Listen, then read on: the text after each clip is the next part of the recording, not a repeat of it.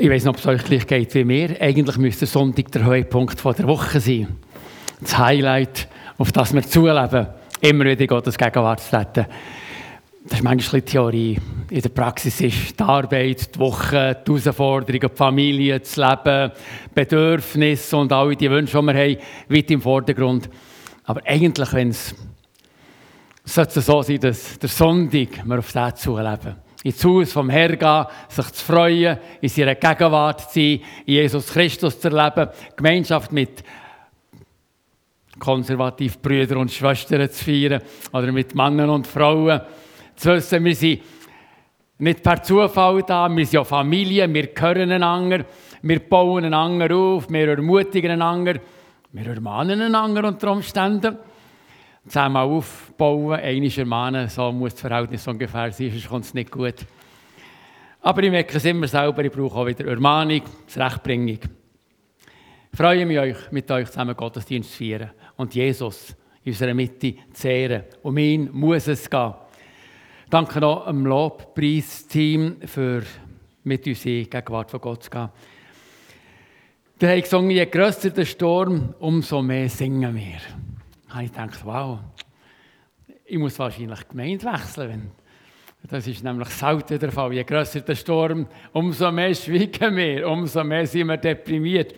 Und der sagt, je grösser der Sturm, umso mehr singen wir.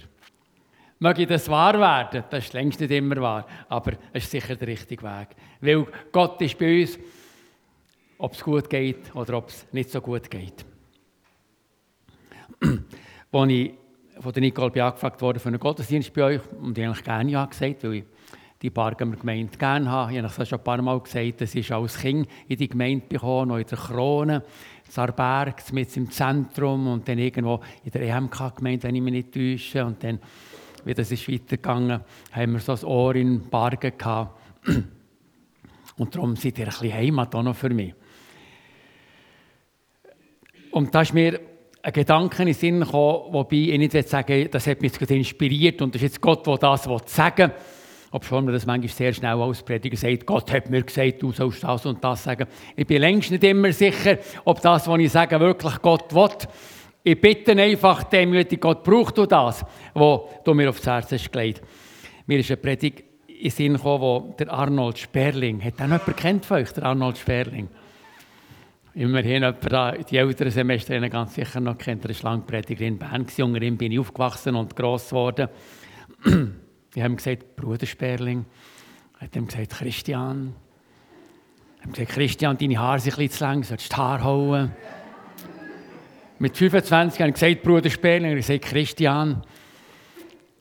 So war es früher, das ist alles ganz anders. Er hat eine Predigt über Pniel und Jabok. Das ist eine Geschichte von Jakob. Und irgendwie ist mir die aufs Herz gekommen. Und dann habe ich mich hinter die Vorbereitungen gemacht und predige euch jetzt heute über das Pniel, über Jakob und über Jabok.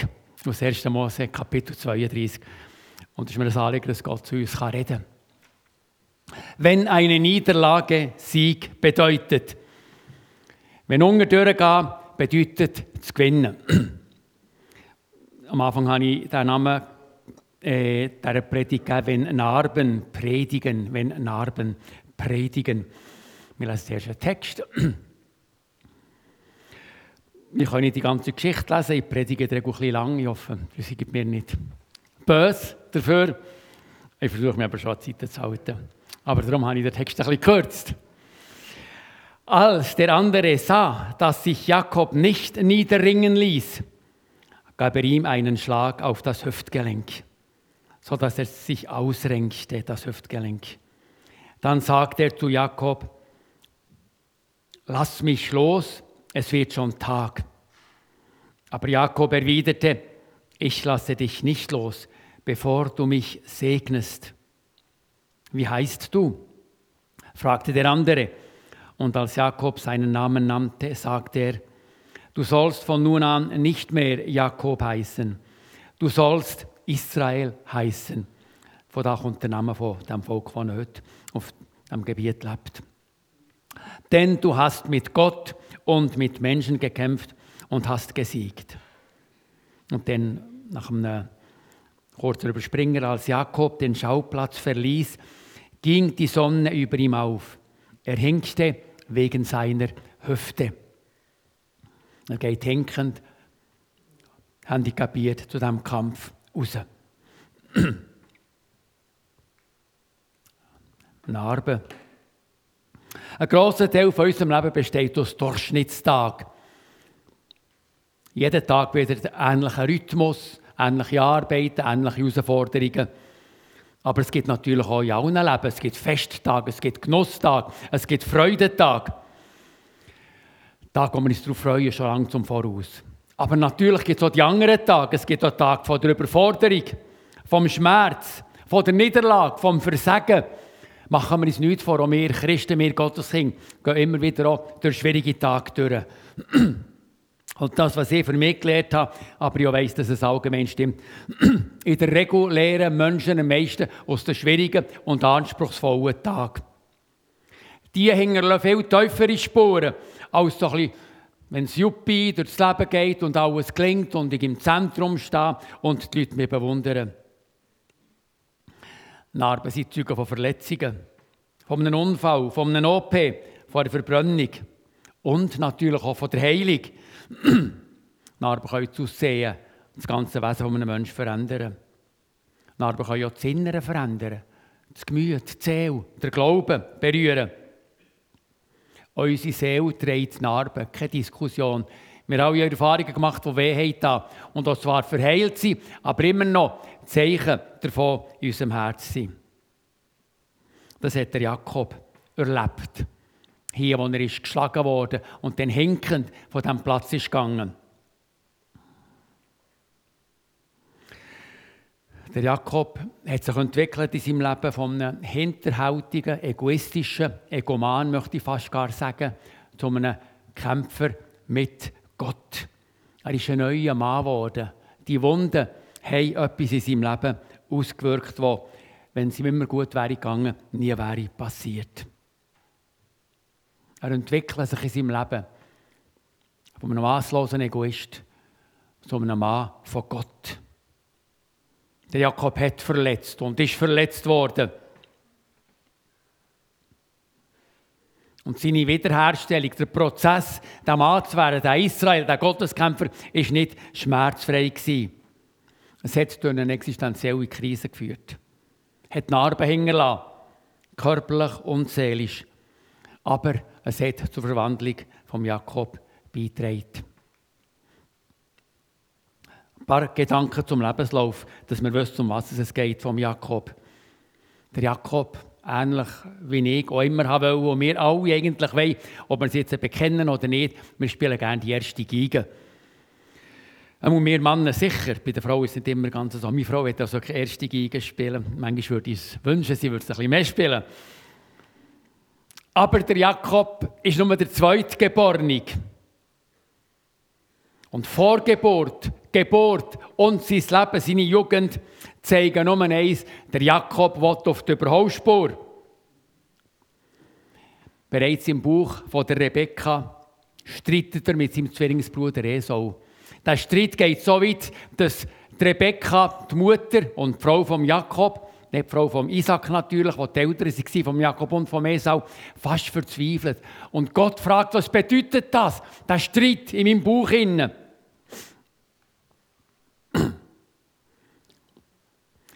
Bei der Geburt Jakob heisst ja, ist nicht so klar, es könnte heißen Listling oder auch Fersenhalter. Denn es heisst, wo der Esau ist geboren wurde, es ja Zwillinge, zwei Nationen im Buch von der Rebekka. Und wo der Esau als Erster ist geboren wurde, durch den Gebärkanal ist gegangen.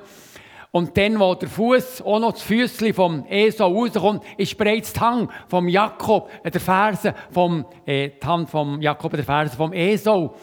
Also quasi, weil er ihn zurückhalten oder jedenfalls ebenfalls mit ihm zusammen das Licht von der Welt sehen.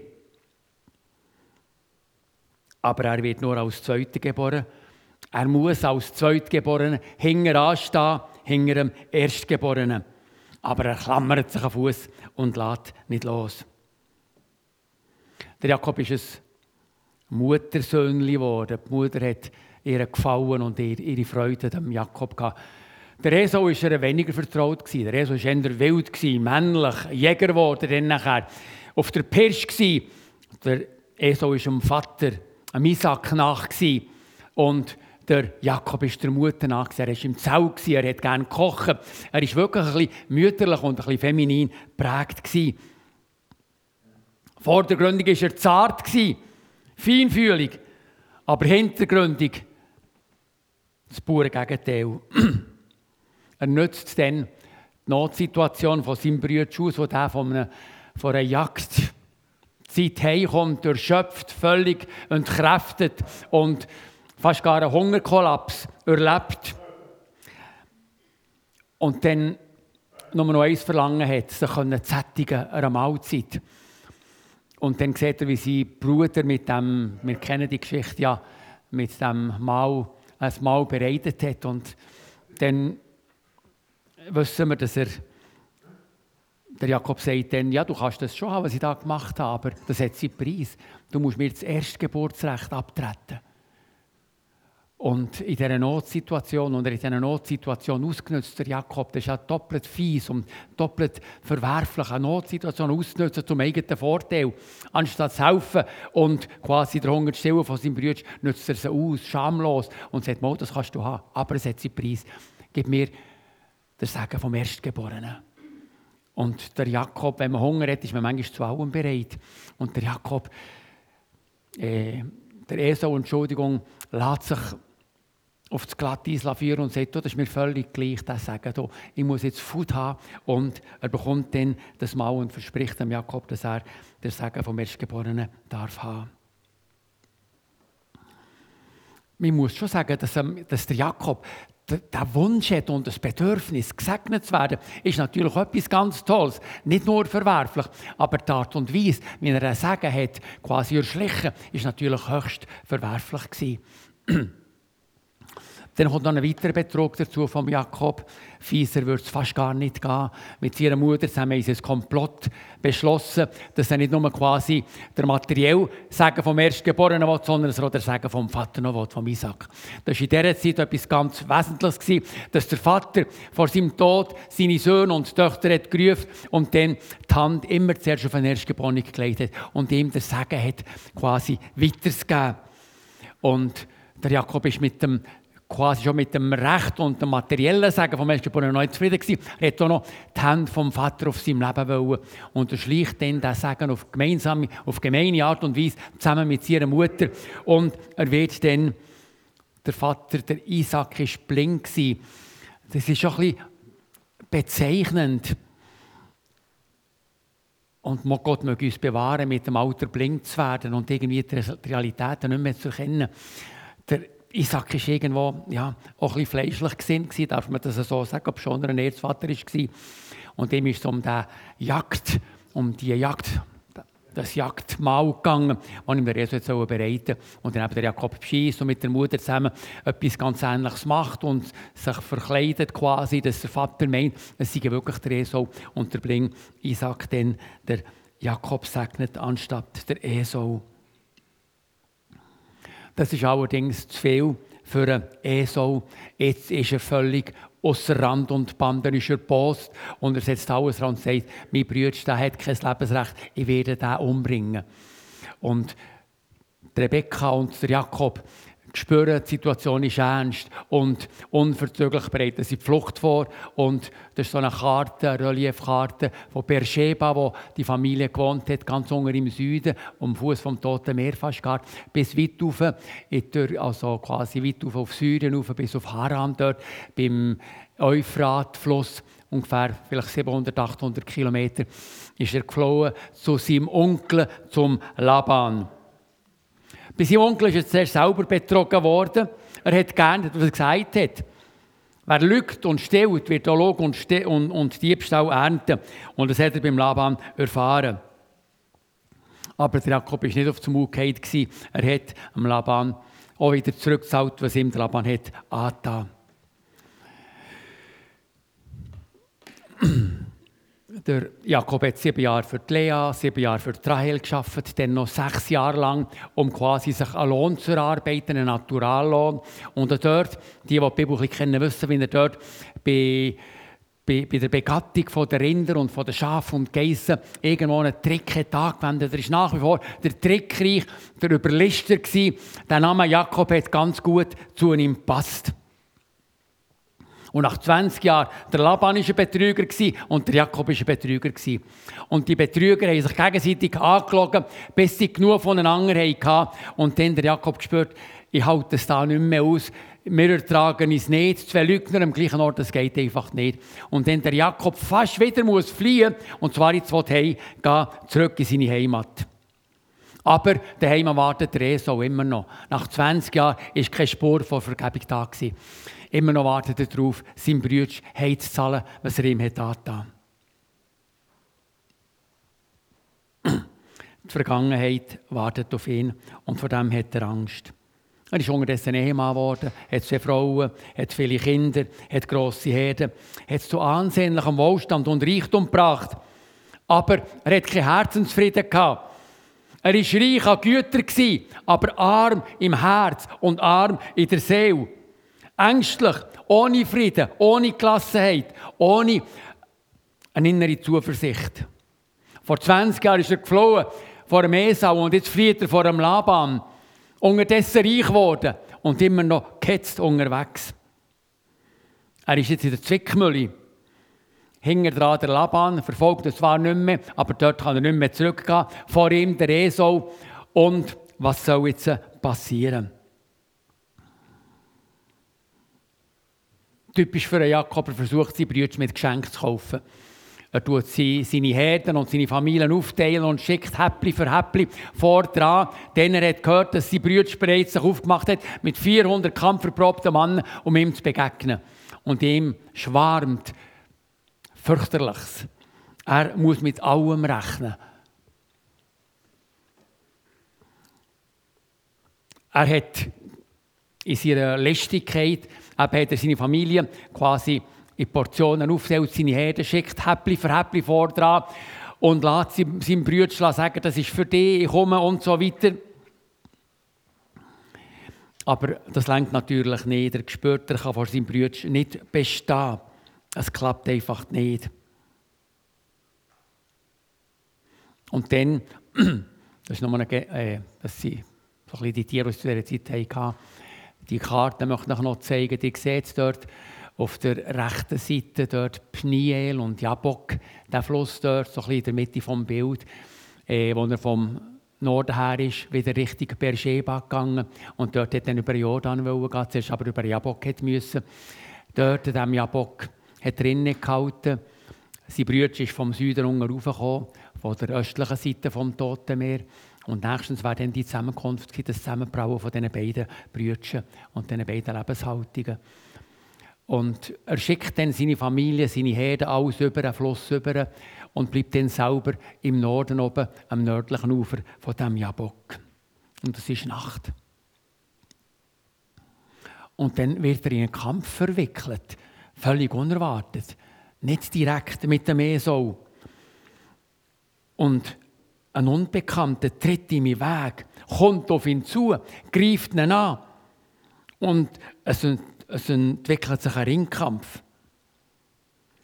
Bis jetzt hat der Jakob um Stellung, um Reichtum gekämpft, um Ansehen, um Prominenz. Aber sein, sein Herz hat dabei keine Zufriedenheit erlebt. Und jetzt merkt er, er ist bedroht, sein Leben ist bedroht, er ringt um sein Leben. Und das ist doch nämlich Gott selber, der sich ihm in den Weg stellt. Gott, der ihn dort aufhaltet und mit ihm die ganze Nacht kämpft. Was in dieser Nacht ist passiert im Herz von dem Jakob, im Kampf mit Gott, in diesem Ringen. Wie man das so beschreibt, ich kann das auch nicht beschreiben, aber da ist ein Gedankensturm passiert. Da ist sich der Jakob seiner Verletzlichkeit, seiner Armut bewusst worden. Ihm ist vor Augen gekommen, dass er so einfach nicht bestehen kann vor einem lebendigen Gott. Er hat zwar den Segen vom Erstgeborenen, aber der Segen hat gleich gefällt auf seinem Leben.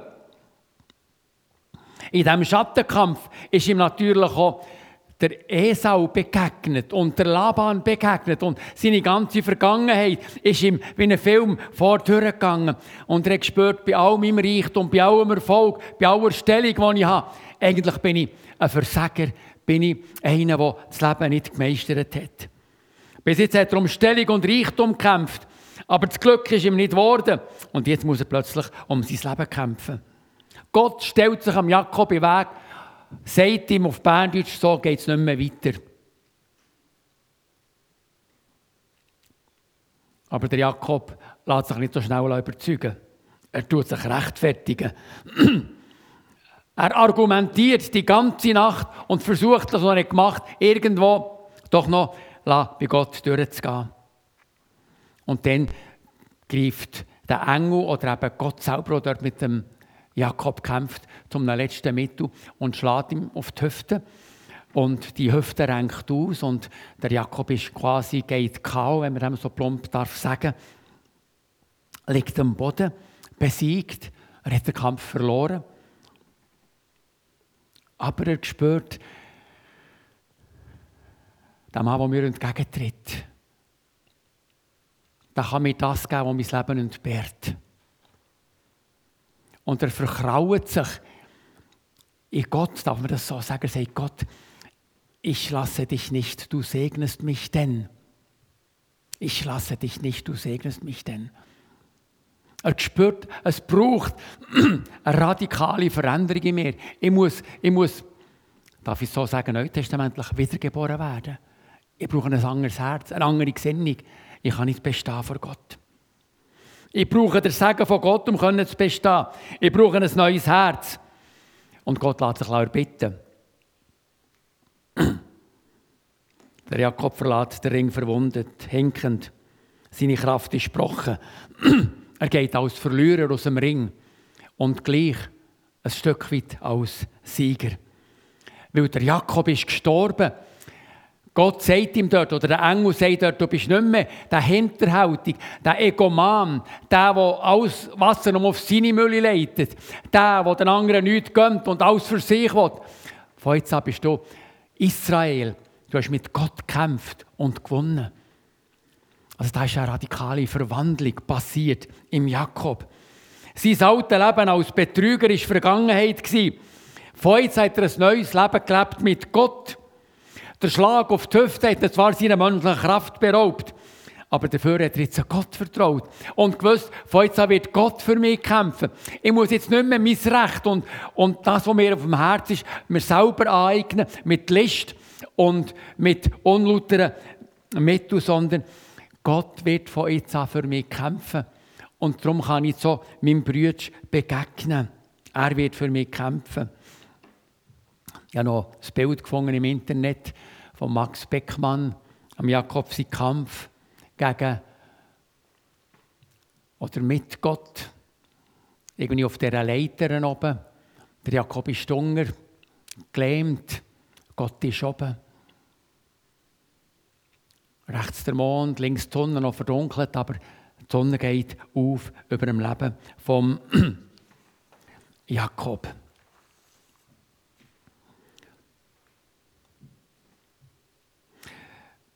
der Jakob reich, aber nicht gesegnet.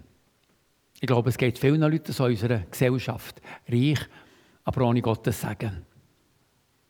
Bedeutet Segen Erfolg, Reichtum, Glück, Gelingen, hervorragende Stellungen. Zur Zeit von Jakob war Segen ein Stück weit auch Wohlstand. Gewesen.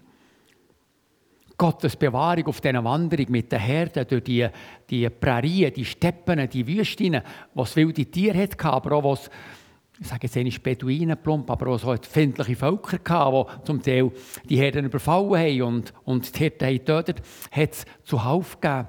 Und es war Segen auf diesen Wanderungen mit den Tieren, je nach der Jahreszeit, bewahrt zu werden.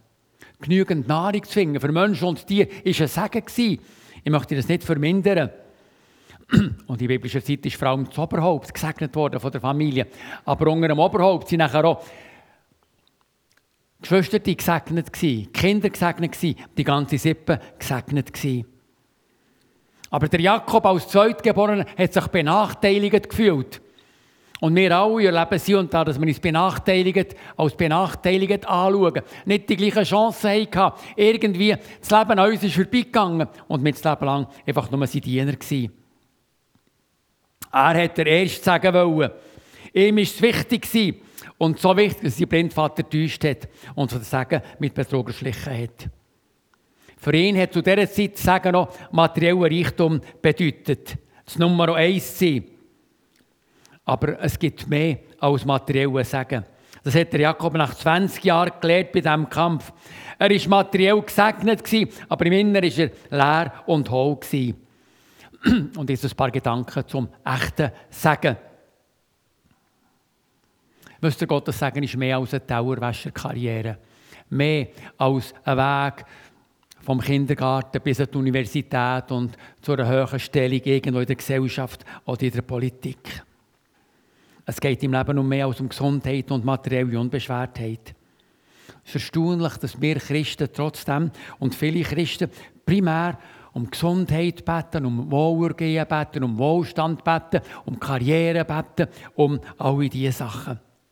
Aber wisst ihr, Gott ist weniger an äußeren Erfolg interessiert. Er ist viel mehr an gesungenen Seele, einem gesungenen inneren Mensch interessiert. Der Jakob hat materielle Segen erlebt. Eigentlich hat ihm nichts gefällt. Er hat alles gebraucht, um irgendwie einen Status zu haben zu seiner Zeit. Eine grosse Familie, Söhne, Töchter, eine beachtliche Herde. Aber immer ist Angst da zu verlieren, übergangen zu werden. Im tiefsten Grund hat er gewusst, dass sein Innere arm ist. Herzenssagen kann nicht durchtrogen werden, kann nicht durch Übervorteilung angeeignet werden. Bei Gott ist Wohlergehen und materieller Wohlstand nur bedingt sagen, ob schon er es geben kann. Gott will uns Menschen, seine Kinder, zu einem wahren und erfüllten Leben führen. Und das ist oft ein sehr schmerzhafter Prozess.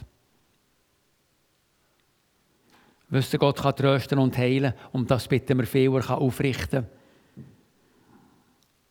Aber um als liebender Vater mit seinem Kind ans Ziel zu kommen, kann Gott hier herausfordern, verletzen, Kampf und Weib machen. Und der Jakob hat einen voll Weg müssen gehen. Die Niederlage am Jabok, an diesem Fluss, hat sich am Schluss als Sieg erwiesen. Die Schmerzen sind kräftig, haben sich als notwendig erwiesen, damit er eine erfüllte Beziehung mit Gott findet. Wisst ihr, Jakob ist einem Kämpfergott begegnet, nicht einem Kuschelgott. Ich bedauere es immer wieder und sage es öppe die, dass wir heute vor allem einen Kuschelgott haben, der mein Leben lässt, gelingen, Erfolg garantiert, alles läuft ring, ich finde das Beste und das Schönste und meine Herzenswünsche erfüllen sich. Das ist eigentlich Gott nicht. Und wir Pastoren haben manchmal vielleicht auch falsche Sachen predigt, wenn wir Wohlstand und andere Sachen predigen. Gott kann uns entgegentreten. Gott kann ich so schwächen, um durch die Schwachheit stark zu werden. Paulus sagt, wenn ich schwach bin, dann bin ich stark. Nicht, wenn ich quasi auf einer steilen Karriere nur noch obsiege. Glauben hat seinen Preis. Wer glaubt, gibt ein Stück weit die eigene Kraft dran und vertraut auf Gott, auf Jesus Christus, auf den Heiligen Geist. Israel, früher Jakob, ja, für Zeichen, strotzt nicht mehr vor Kraft. Er ist sich seiner Bedürftigkeit bewusst. Er braucht einen Stab zum Gehen. Er hängt. Ein Kampf mit dem Esau ist aussichtslos. Er hat keine Chance mehr. Er wird verlieren. Von jetzt an muss er auf Gott verlassen. Die Begegnung mit dem Esau. Die Begegnung ist unausweichlich. Er muss ihm begegnen. er weiß nicht, wie es ausgeht. Aber eins weiß er, ich kann nicht kämpfen, ich muss nicht kämpfen. Gott wird für mich kämpfen. Wer seine Bedürftigkeit erkennt, der darf mit Gottes Hilfe rechnen. Darf ich es so sagen? Gottes Kämpfer hinken. Leben nicht mit dieser grossen, diesem grossen Selbstbewusstsein. Ich es, ich manage es, ich werde es richten. Seiner eigenen Sicherheit beraubt sein und dafür auf Gott, auf Jesus Christus vertrauen. Was der Christ sein bedeutet, Gott auf dem Thron vom Leben zu haben und in der Schwachheit die Kraft von Gott zu erfahren. Sagen ist nicht nur materielle Güter, nicht nur gelingendes Leben. Sagen ist Frieden im Sturm, Halt im Fall, weil Gott in meinem Leben innen ist. Gesegnet ist, wer ein ungeteiltes Ja zu seiner Bedürftigkeit hat, weil er von Gott angenommen ist. Da ist mir das Lied in Sinn gekommen, von guten Mächten wunderbar geborgen. Der Bonhoeffer im Gefängnis, im Kauerungen, im Gestapo-Gefängnis in Berlin. Und das Lied zu komponieren, das Gedicht von guten Mächten wunderbar geborgen. In einem Verlies, in einem Kauer, in der Nacht. Wisst ihr, wenn Niederlage Sieg bedeutet? Warum will Gott den Namen von Jakob wissen? Er ist ja allwissend, er hat ja gewusst, wie er heißt. Der Jakob muss sich offenbaren. Er muss von Gott bekennen, ich bin Jakob. Ich bin der Fersenhalter, der Hinterlist, der Egoman. In meinem Leben ist es nur um mich gegangen. Sein Name steht für sein Leben. Ein durchtriebener Betrüger. Und jetzt muss er von Gott bekennen, nachdem er ist quasi entkräftet worden und hinkt. Jetzt muss er sagen, jawohl, ich bin Jakob. Das ist nicht nur ein Name, das ist mein Wesen, das ist mein Charakter, das ist meine Art. Und mit diesem Bekenntnis passiert die wundersame Verwandlung, dass Gott ihm sagt, du bist nicht mehr Jakob, du bist nicht mehr der Listling, der Betrüger, sondern jetzt bist du Israel. Du hast mit Gott gekämpft und du hast gewonnen. Du hast mit Gott gekämpft und du hast gewonnen. Der Name steht für eine neue Identität. Mit dem Bekenntnis von seinem Wesen löst sich der Jakob von seiner Vergangenheit. Die eigene Kraft ist gebrochen. Sein Herz ist neu geworden. Sein Lebensreichtum besteht jetzt nicht mehr aus materiellen Gütern, aus Erfolg und Reichtum, sondern aus der Gottesbeziehung. Mit ihm unterwegs zu sein und mit ihm der Schwierigkeiten zu begegnen. Er hat Gottes Souveränität anerkannt, akzeptiert. Jetzt ist Gott sein Herr. Nicht bloß der Gütervermehrer und der Glücksbringer und der Karrierebereiter, sondern sein Herr und Gott. Wo Israel körperlich geschwächt, nicht mehr in der Lage, ähm, Esau adäquat zu begegnen. Physisch kann er nicht mehr bestehen vor seinem Brütsch. Aber er hat Gott an seiner Seite. Von jetzt an kämpft Gott für ihn. Und so kann er seinem Brütsch begegnen. Weißt, der Jakob ist für uns alle ein Beispiel und eine Warnung zugleich. Es ist falsch, sich nur auf unsere eigene Tüchtigkeit zu verlassen, aus eigener Kraft zu leben und zu handeln. Gottes Begegnung hat zu einer heilsamen Verwandlung geführt. Jetzt kann er gelassen seinem Bruder begegnen und sogar mit offenen Händen schenken, verschenken.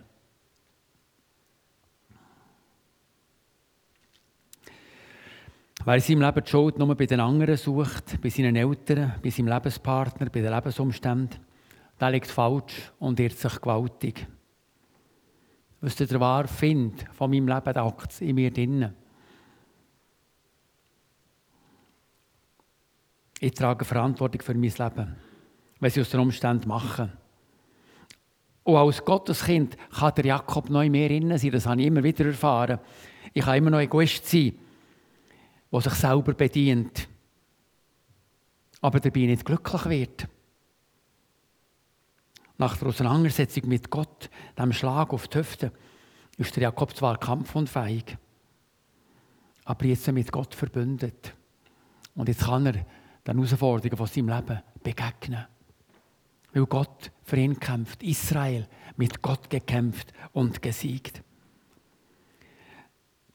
Die Frage tragen ist auch die heilsamen Narben, die bezeugen, dass Gott mich besiegt hat. Ich hoffe es schwer, dass wir alle schon besiegt worden von Gott. Ich gehe davon aus eigentlich. Im Psalm lesen wir, auf Gott hoffe ich und fürchte nicht, was könnte mir oder was könnten mir Menschen tun? Ich möchte ganz hier, hier ganz kurz auf andere Narben aufmerksam machen.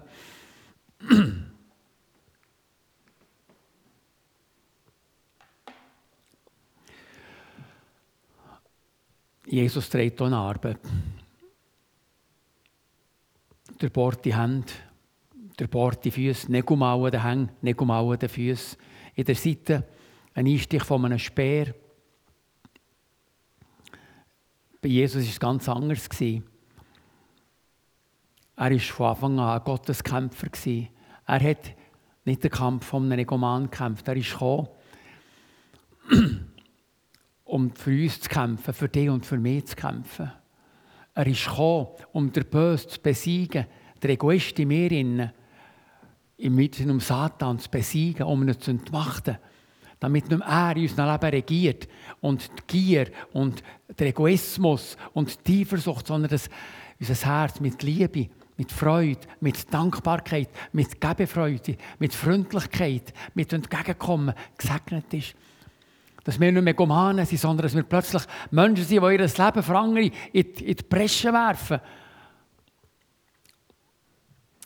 Für das ist er verwundert und verletzt und ins Kreuz geschlagen worden, gestorben. Seine Wunden und in seinen Wunden ist Heilig, ist Zurechtbringung. Und wir haben, denken, dass wir alle Jesus kennen, in unser Leben haben aufgenommen. Und Jesus sagt, oder der Paulus sagt, ich lebe nicht mehr ich, sondern jetzt lebt Christus in mir. Christus drückt sich durch mich aus. Und ich muss jeden Tag dem Christus Raum in meinem Leben geben, dass er sich ausdrücken kann. Denn es fällt mir sehr schnell leicht, mich selber auszudrücken und um für mich zu kämpfen und meinen Vorteil zu suchen. Und zu sagen, nein, um das geht es nicht. Herr Jesus, du in mir, das ist das Maßgebende. Wenn du in mir innen und durch mich durch kannst leben, dann ist mein Leben wertvoll. Die Narben von Jesus sind eine Predigt, durch die Hände, durch die Füße, ein Lanzenstich in der Seite, in seinen Wunden sind wir geheilt. Er hat das Lösegeld gezahlt für unsere Wiederherstellung. Aber das Ego in den Tod geben, das ist meine Aufgabe. Sag, Herr Jesus, du sollst den ersten Platz in meinem Leben haben. Nicht ich bestimmen über mich, sondern du bestimmst über mich. Ein paar Schlussgedanken, vergebt mir, dass ich ein bisschen überzogen habe. Ich hoffe, ihr haltet jetzt noch fünf Minuten aus. Kann ich das noch mir leisten, fünf Minuten? Danke für eure Güte. Nach dem Kampf wagt sich der Jakob über den Fluss. Demütig, hinkend, zeichnet, geht er seinem Bruder entgegen. Siebenmal, sagt die Bibel, verneigt er sich vor seinem Bruder. Er hat seinen Stolz abgelegt. Demütigt sich vor seinem Bruder. Und jetzt kommt das Erstaunliche, der Esau richtet ihn auf. Die beiden Brüder fallen sich um ein Haus. Beide brüllen, rennen, weinen über ihr altes Leben und über 20 Jahre, die sie verloren haben, aufgrund von ihrem Hass und Zorn aufeinander. Sie rennen aber auch, weil sie Gottes Haut erfahren haben. Gott hat sie trotz ihrer Haltung bewahrt. Nach der Gottbegegnung ist ein Neuanfang möglich. Der Jakob ist jetzt ein Israel, der gesegnet. Und jetzt kann er plötzlich von seiner Herde und von seinen Gütern freiwillig verteilen. Und er gibt ihm mehr so, nicht kleinlich, von seinem Gut. Der Kampf vom Jakob, dem Jabok, ist eine menschliche Grunderfahrung. Gott verwundet, um zu heilen. Gott lässt Krisen zu, um gestärkt daraus rauszukommen. Es geht darum, die eigenen Pläne loszulassen, um zu verstehen, was Gott will. Ich muss lernen, wir müssen lernen, als Christen, loslassen, ablegen, was uns hindert, echte Nachfolger von Jesus zu sein. Wer zu dem in der Lage ist, der erfahrt Gottes Segen. Es ist interessant, wie das Wort Gottes sagt, dass im freundlichen Gesicht vom Esau am Jakob Gott ist begegnet, dem Israel Gott ist begegnet dass der Esau diese sättige Veränderung erfährt, nachdem der Jakob sich verändern von Gott, ist höchst erstaunlich. Das ist dann das Wirken von Gott im Herz von denen, die gegen ihn waren. Wir müssen lernen, loszulassen und abzulegen, was uns hindert, echte Nachfolger von Christus zu sein. Wer zu dem in der Lage ist, der erfahrt Gottes Segen. Wer Gottes Autorität in seinem Leben Raum gibt und seine eigenen Pläne opfert, hat Gott auf seiner Seite. Findet der Weg aus der Nacht in den Tag. Das freundliche Gesicht von Esau ist ein Spiegelbild vom freundlichen Gesicht von Gott, das nach dem Kampf aufgeleuchtet hat. Darum sagt der Israel, dem Ort, wo er einen Kampf hat kämpft, Pniel, was auf Deutsch heißt, das Gesicht Gottes. Er ist dort Gott begegnet. Wir wollen uns Gott stellen, ihm den Sieg über unser Leben zugestehen. Dann werden wir immer wieder gestärkt, aus Krisen, aus Niederlagen, aus Abstürzen, aus Versagen rausgehen. Gott kann aus, unseren, aus, den, aus den Bruchstücken von unserem Leben immer wieder etwas ganz Neues und Schönes machen. Und der Gottesdienst, die Predigt, ist einfach eine Aufforderung, einmal mehr an uns alle. Mir gilt es zuerst, wenn ich das ausspreche, sagen, Gott, du sollst die erste Geige in meinem Leben spielen. Nicht ich, der so gerne als Mensch die erste Geige würde spielen, sagen, Gott, du hast recht, du kannst bestimmen. Ich höre auf dich. Du hast deinen Sohn Jesus in die Welt geschickt. Er hat sein Leben gegeben und mich zu einem neuen Menschen gemacht. Ich bin fähig, auf dich zu hören und zu tun, was du mir heisst. Ich muss mein Leben nicht mehr selber gestalten. Ja, ich möchte ein kurzes Gebet sprechen. Vater im Himmel, du weißt, wie, wie wir alle Jakob Ähnlichkeiten haben. Wie wir alle gerne irgendwo die erste Geige spielen. Aber du bist gekommen, um unser Leben zu erneuern. Und das Markenzeichen von deinen Christen, von deinen Kindern ist nicht Stolz, Überheblichkeit, Arroganz, Anmaßung, sondern das Markenzeichen von deinen Kindern ist Liebe, Freundlichkeit, Herzlichkeit, Demut, Unterordnung.